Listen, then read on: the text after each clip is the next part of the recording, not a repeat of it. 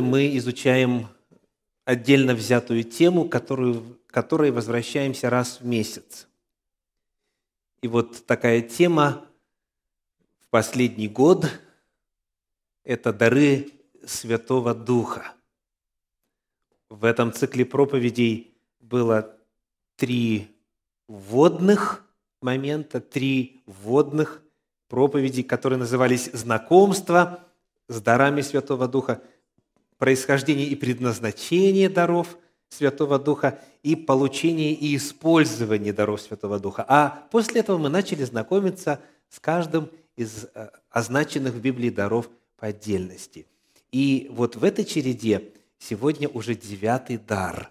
Мы работаем с главным списком даров Святого Духа, который находится в первом послании к Коринфянам в 12 главе. Сегодня я приглашаю там прочитать стихи с 8 по 10. 1 Коринфянам, 12 глава, стихи с 8 по 10.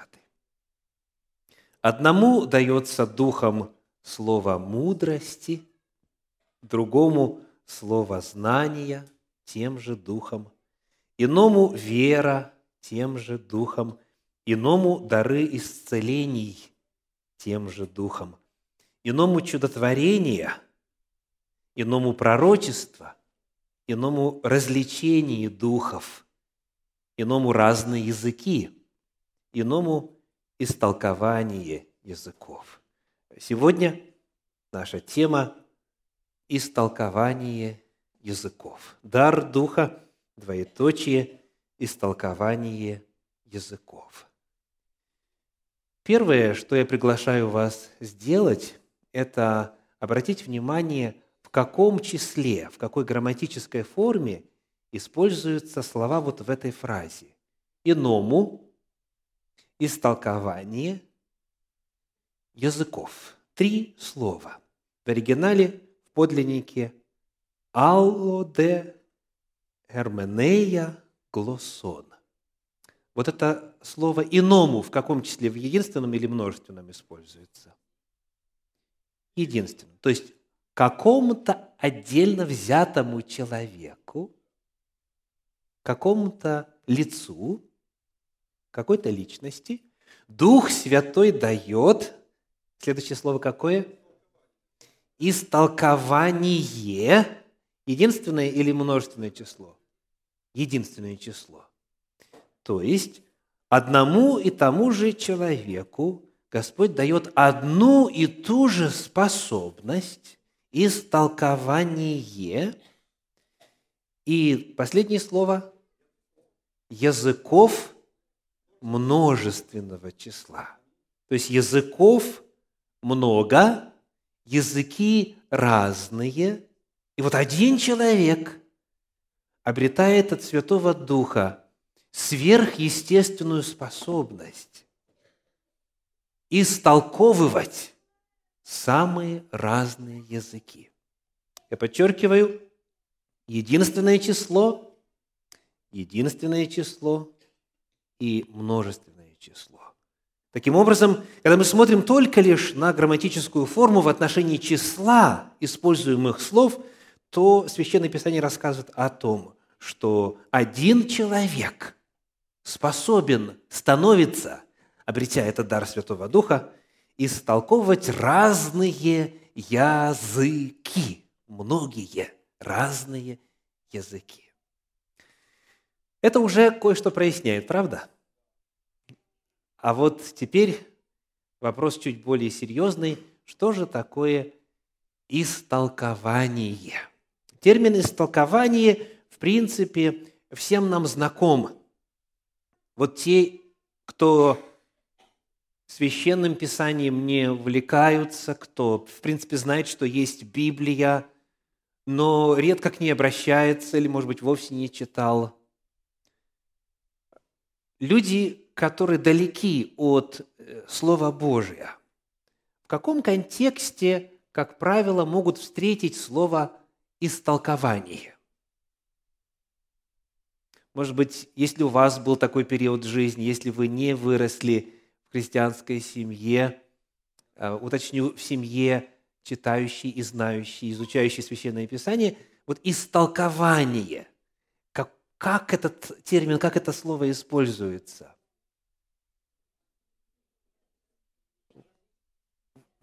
Так, так, так, спасибо, спасибо. Чаще всего в русском языке оно, это слово сопровождается термином сновидения. Сновидения, сны. Истолкование сновидений, истолкование снов. Это очень распространенное дело и очень распространенный бизнес. Есть сонники, знакомые термины, сонники, которые вам рассказывают, если приснилась крыса, то значение такое. Ну, грызун с двумя глазами, четырьмя лапками, хвостом. Это... Нет, нет, не это надо понимать. Если крыса приснилась, то на самом деле не крыса приснилась, а. И обращаемся к истолкованию. И там такой полет фантазии, там такое богатство словарного запаса, там столько всего можно найти в этих сборниках. Вот когда мы начинаем разговор о том, чтобы понять, что значит истолкование, что Священное Писание открывает нам в отношении смысла именно термина, использующегося здесь, в первом послании к Коринфянам, в 12 главе, 10 стихе. Что такое истолкование? В оригинале используется греческий термин херменея. Херменея. И, соответственно, это существительное, которое представляет собой форму а, глагольной основы херменео, истолковывать. И, соответственно, отсюда производные и прилагательные и так далее. Все один корень. Один корень, одна корневая основа херменео. Что это такое? Давайте посмотрим на то, как этот термин используется в Священном Писании. И что-то в результате проясним. Вначале я приглашаю посмотреть на то, как это слово используется в Септуагинте, в греческом переводе э, Торы, в греческом переводе Пятикнижья. Книга «Бытие», 42 глава, стихи с 21 по 23. «Бытие», 42 глава, стихи с 21 по 23. «И говорили они друг другу, точно, мы наказываемся за грех против брата нашего. Мы видели страдания души его, когда он умолял нас, но не послушали. Зато и постигло нас горе сие. Рувим отвечал им и сказал – не говорил ли я вам? Не грешите против отрока. Но вы не послушались. Вот кровь его взыскивается. А того не знали они, что Иосиф понимает, ибо между ними был переводчик. Ситуация здесь рисует нам братьев Иосифа, которые вследствие голода там, в земле странствия, пришли в Египет, слыша, что там есть хлеб. Они продолжают разговаривать на своем родном языке. Они общаются с этим великим начальником Египта, который продает иностранцам и всем нуждающимся хлеб. И сказано между ними переводчик – вот это наше искомое слово. В оригинале, то есть в Септуагинте, в греческом переводе Священного Писания, это звучит так. Херменютес. Херменея – это истолкование, херменютес – это истолкователь. И именно этот термин используется позже, в 14 главе первого послания Коринфянам, где написано, что если нет истолкователя, вот это же самое слово, то надо так-то и так-то поступать. Что такое истолкование? Что означает этот термин? Истолкователь – это не гадатель, не ясновидящий, не а, так далее и так далее, а это кто? Это переводчик. Это человек, который значение слов одного языка помогает понять на другом языке. Истолкователь – это переводчик. Его задача – как можно точнее, как можно полнее передать средствами другого языка то, что было сказано говорящим на исходном языке. Истолкователь – это переводчик. А теперь посмотрим на несколько примеров использования этого слова в апостольских писаниях. Евангелие от Иоанна, 1 глава, стихи 41 и 42 содержит вот такой пример. Евангелие от Иоанна, 1 глава, стихи 41 и 42. Давайте будем искать изучаемое слово. Он первый находит брата своего Симона и говорит ему, «Мы нашли Мессию, что значит Христос». И привел его к Иисусу.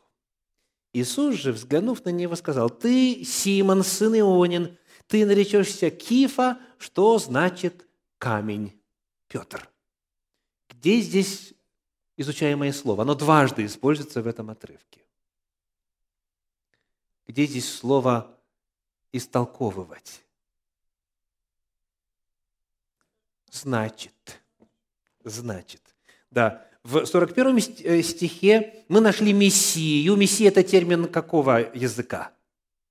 Еврейского. Да? Мессию, Машех. Так? Помазанник. Что значит по-гречески Христос? Так?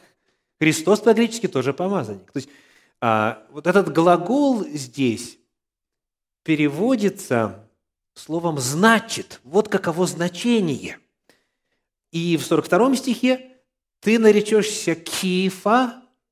Снова, что значит, вот изучаемое слово, что значит Петр? Камень. Что значит камень?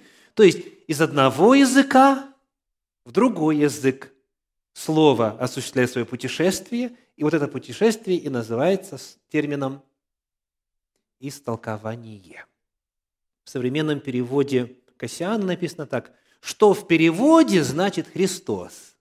Это в 41 стихе. А в 42 что значит в переводе и так далее. Еще один пример из другого Евангелия. Евангелие от Марка, 5 глава, 41 стих. Марка 5, 41. Написано, «И, взяв девицу за руку, говорит ей, «Талифа куми». И дальше написано, что значит, девица, тебе говорю, встань. тот же самый перевод в синодальном издании Библии. Что значит? Что значит? А вот в современном переводе Кулакова написано так, что в переводе значит то-то. То есть дается фраза здесь на арамейском языке, талифакуми – это по-арамейски, а чтобы читатели поняли, о чем идет речь, используется глагол истолкование, истолковывать, истолкователь. И в данном случае истолкователь – это Марк. Он дальше пишет. Иисус вот эти слова произнес, а переводится это вот так-то на греческий язык. Книга Деяний апостолов, 9 глава, 36 стих, Деяния апостолов 9, 36, еще один эпизод использования этого же самого корня, 9.36, написано В Иопии находилась одна ученица именем Тавифа, а, что значит серна. Поди знаешь, что такое серна, да, вот современному читателю. Она была исполнена добрых дел и творила много милостынь. Если мы открываем современный перевод Российского библейского общества, то там такая фраза «Это имя переводится...» Кто знает, какое слово? газель. Газель. Серна – это газель. Это древнерусское слово. Тавифа, соответственно. Да? То есть, понятие херменея, истолкование, понятие герменютес, истолкователь, понятие герменео, истолковывать. Это все вопрос перевода с одного языка на другой. То есть крыса по-русски, по-английски как rat. И все.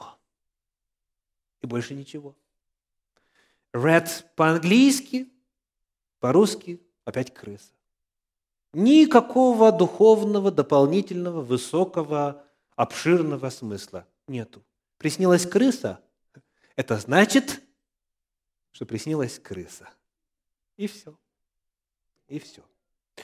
Когда мы начинаем поднимать смысл термина истолкователь, истолковывать и так далее, Библия ведет речь о переводе понятий из одного языка на другой.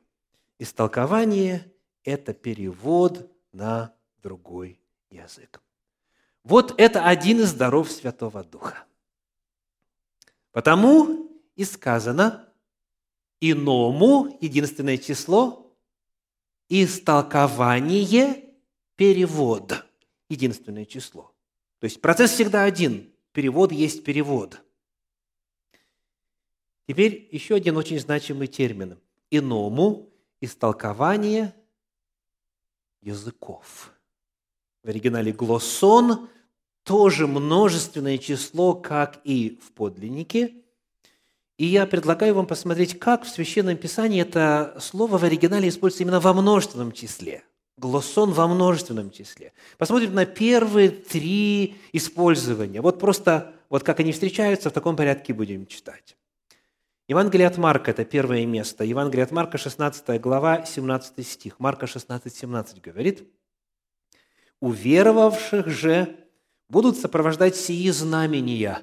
Именем моим будут говорить новыми языками». Вот здесь в оригинале слово «глосса» используется во множественном числе. «Будут говорить новыми языками». Это рассказ о том, что произойдет после того, как э, верующие обретут силу Святого Духа и будут крещены Святым Духом.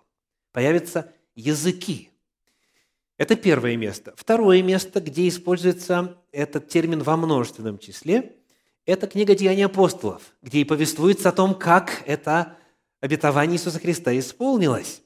Деяния апостолов, 2 глава, прочитаем стихи 3, 4 и затем 11. 2 глава, 3, 4 и 11. «И явились им разделяющиеся языки, как бы огненные, и почили по одному на каждом из них, и исполнились все Духа Святого, и начали говорить на иных языках, как Дух давал им провещевать.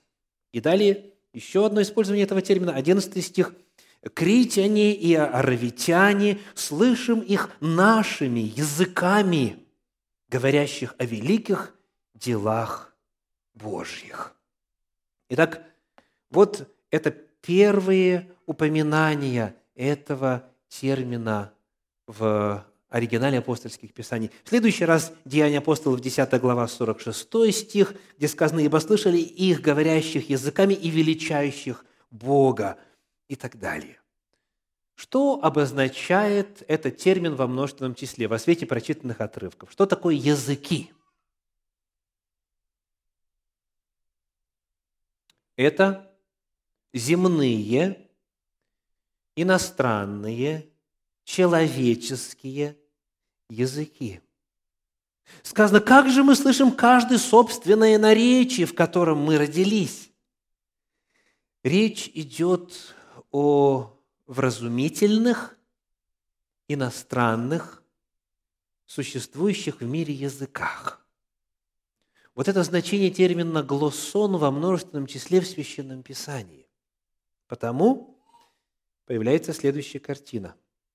Иному, отдельно взятому человеку, истолкование, то есть перевод чего? Иностранных языков. То есть Дух Святой дает сверхъестественную способность быть в состоянии понимать, то есть переводить вначале для самого себя, и потом помогать прочим, кто этого языка не знает, разуметь значение сказанного, написанного, сообщаемого и так далее. Давайте теперь посмотрим, как само первое послание Коринфянам использует и описывает этот феномен. В 14 главе, 1 Коринфянам 14 глава, где как раз-таки используется термин «истолкователь». Мы прочитаем оттуда стихи с 9 по 13. 1 Коринфянам 14 глава, стихи с 9 по 13. Итак, если и вы языком произносите невразумительные слова, то как узнают, что вы говорите? Вы будете говорить на ветер. Появляется тема невразумительных слов. И это словосочетание можно понять двояко. Можно понять, что человек несет тарабарщину, то есть изначально произносимые слова не имеют смысла.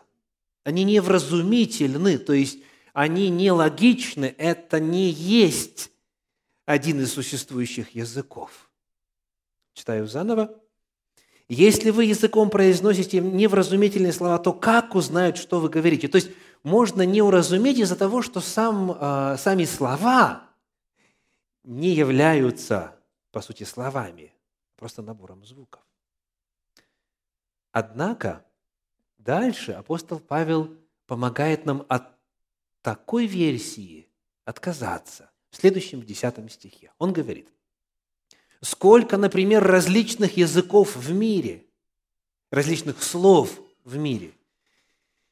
И ни одного из них нет без значения. Итак, какие языки описывает апостол Павел?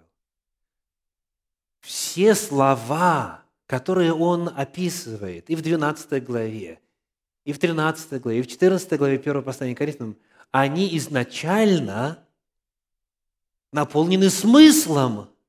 У каждого из них есть значение. Он пишет, сколько различных слов в мире, и ни одного из них нет без значения. Он вот такие слова, такой язык описывает. Если посмотреть на э, английский перевод, вот здесь написано, да, there are doubtless many different languages in the world. То есть, вне сомнения, он говорит, есть много разных чего? Языков в мире. And none is without meaning. И ни один из них без значения. И дальше продолжает объяснять 11 стих. «Но если я не разумею значения слов, то я для говорящего чужестранец, и говорящий для меня чужестранец. Вот в чем причина неразумения. Не потому, что слова сами по себе не являются логичными, человеческими, удобовразумительными, а просто потому, что я этого языка могу не знать. Да. Если я не разумею значение слов, то это потому, что мы чужестранцы, мы в разных местах выросли и языка друг друга не знаем. Так что означает глоссонно? Языки иному истолкование языков. Сам апостол Павел объясняет в 14 главе 1 послания Коринфянам, что речь идет об иностранных языках. Дальше он говорит, так и вы Ревнуя о дарах духовных, старайтесь обогатиться ими к назиданию церкви, а потому, говорящий на незнакомом языке, молись о даре истолкования. Когда нужен дар истолкования? Когда общаются иностранцы. Так написано. Все слова со значением, но я не могу не знать какого-то языка. И если все-таки кто-то желает этот язык использовать, иностранный язык, то тогда необходимо, чтобы присутствовал истолкователь, то есть переводчик, то есть переводчик. Мы сейчас опускаем тот факт, что здесь ряд слов в 12 и 13 стихе 14 главы 1 послания к Коринфянам набраны курсивом, что означает, что их нет в оригинале и прочее. На эту тему есть отдельная проповедь. Нас сейчас интересует другое. Что значит дар истолкования? Кто такой истолкователь?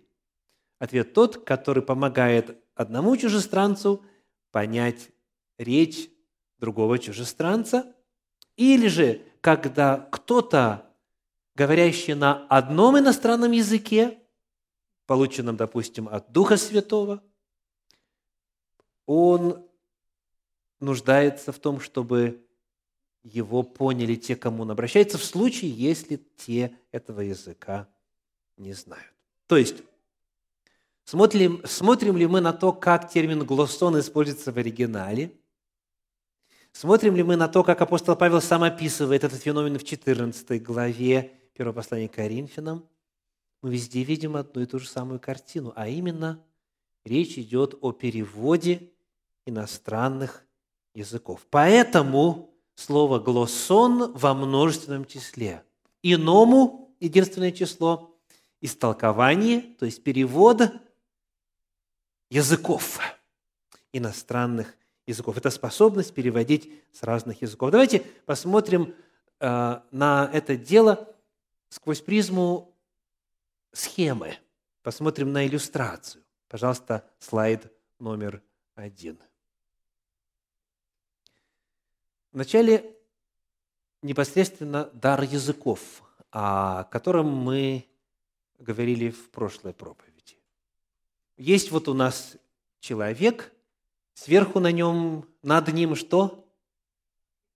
Язык пламени. Да? То есть это у нас в нашей иллюстрации символ того, что на него сошел Дух Святой и ему дал дар. В данном случае дар разных языков. Дар разных языков, как он назван в 12 главе 1 послания к Коринфянам.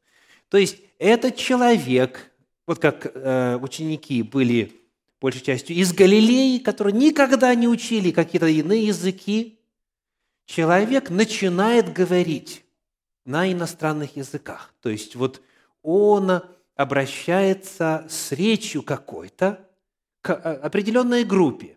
И если все представители этой группы объединены фактором знания именно этого языка, то тогда его все понимают. То есть речь идет о том, что с уст этого, имеющего дар разных языков, изначально исходят уже звуки, ему а, по природе не присущие. Он этот язык не учил, он этот язык не знает ни с детства, ни в результате специальных занятий, но он обретает сверхъестественную способность на этом языке говорить. И его понимают, потому что действие Духа Святого на нем. На слушающих никакого действия нету. Они себе просто слушают, они, сказано, наречии, в котором каждый из нас родился. Да, Деяние апостола 2 глава. Это вот дар разных языков. Теперь будет легче понять контраст. Давайте следующий слайд посмотрим. Дар истолкования языков. Иному, вот у нас снова человек, у которого есть дар. Видите, над ним язык пламени сверху. Так? он обрел дар Святого Духа. Он один переводит, разумеет и может изъяснить суть сказанного, переводит что? Языки. Вот эти все люди, которые справа стоят, да, меньшего размера, вот у каждого из них есть определенная речь. Один, допустим, по-польски, другой на английском, третий по-итальянски, и пошло-поехало. То есть вот каждый себе говорит одно, другое, третье и так далее. И если у человека есть дар истолкования, перевода языков, то он всех этих людей понимает. Они говорят ему, он их слышит, и в данном случае на иллюстрации у нас здесь шесть человек, это может быть шесть разных языков, из разных языковых групп и так далее – Сверхъестественным образом этот человек их разумеет и в состоянии помочь тем, кто не разумеет. Вот в чем разница между даром разных языков и даром истолкования языков. Надеюсь, эти две схемы проясняют механизм происходящего. Итак, сегодня наша тема – дар Духа, двоеточие, истолкование языков. Это сверхъестественная способность, даруемая Святым Духом, понимать и переводить иностранную речь, понимать и переводить языки, которые человек никогда не учил. Есть, бывает, нужда в том, чтобы Дух Святой тому или иному человеку по своему выбору дал именно вот эту способность для назидания, для проповеди, для достижения Божьей истины и Божьего Слова. Это сверхъестественная способность понимать и переводить иностранную речь. И, возможно, в опыте кого-то из вас есть подобное. Я встречал лично человек несколько, которые рассказывали о том, как вот попав э, в чужую страну, находясь на евангелизационном собрании, они, слушая иностранную речь, которую не знали, не учили, вдруг в какой-то момент обратили внимание на то, что уже слушают не переводчика, который вот рядом на сцене стоит, а слушают проповедника непосредственно напрямую, и все понимают. И для них это было знамением чуда от Господа. Это содействовало их уверованию, их покаянию, это содействовало их укреплению в некоторых случаях в Господе и в Его служении. То есть и сегодня в современном мире эти явления происходят.